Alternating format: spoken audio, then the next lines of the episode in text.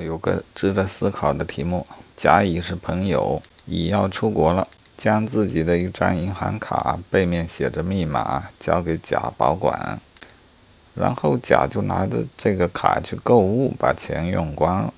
乙回国后发现卡里没钱，问甲是否用过此卡，甲还否认了。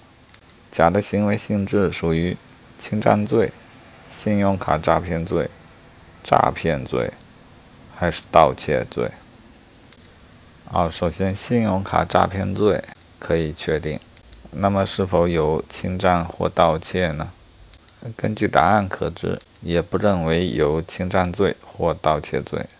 那是否还构成诈骗罪呢？理论上，它同时也触犯了诈骗罪，是一个三角诈骗。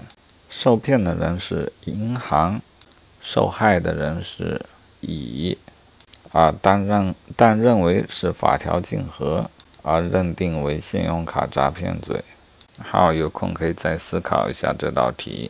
一三年卷二十五题。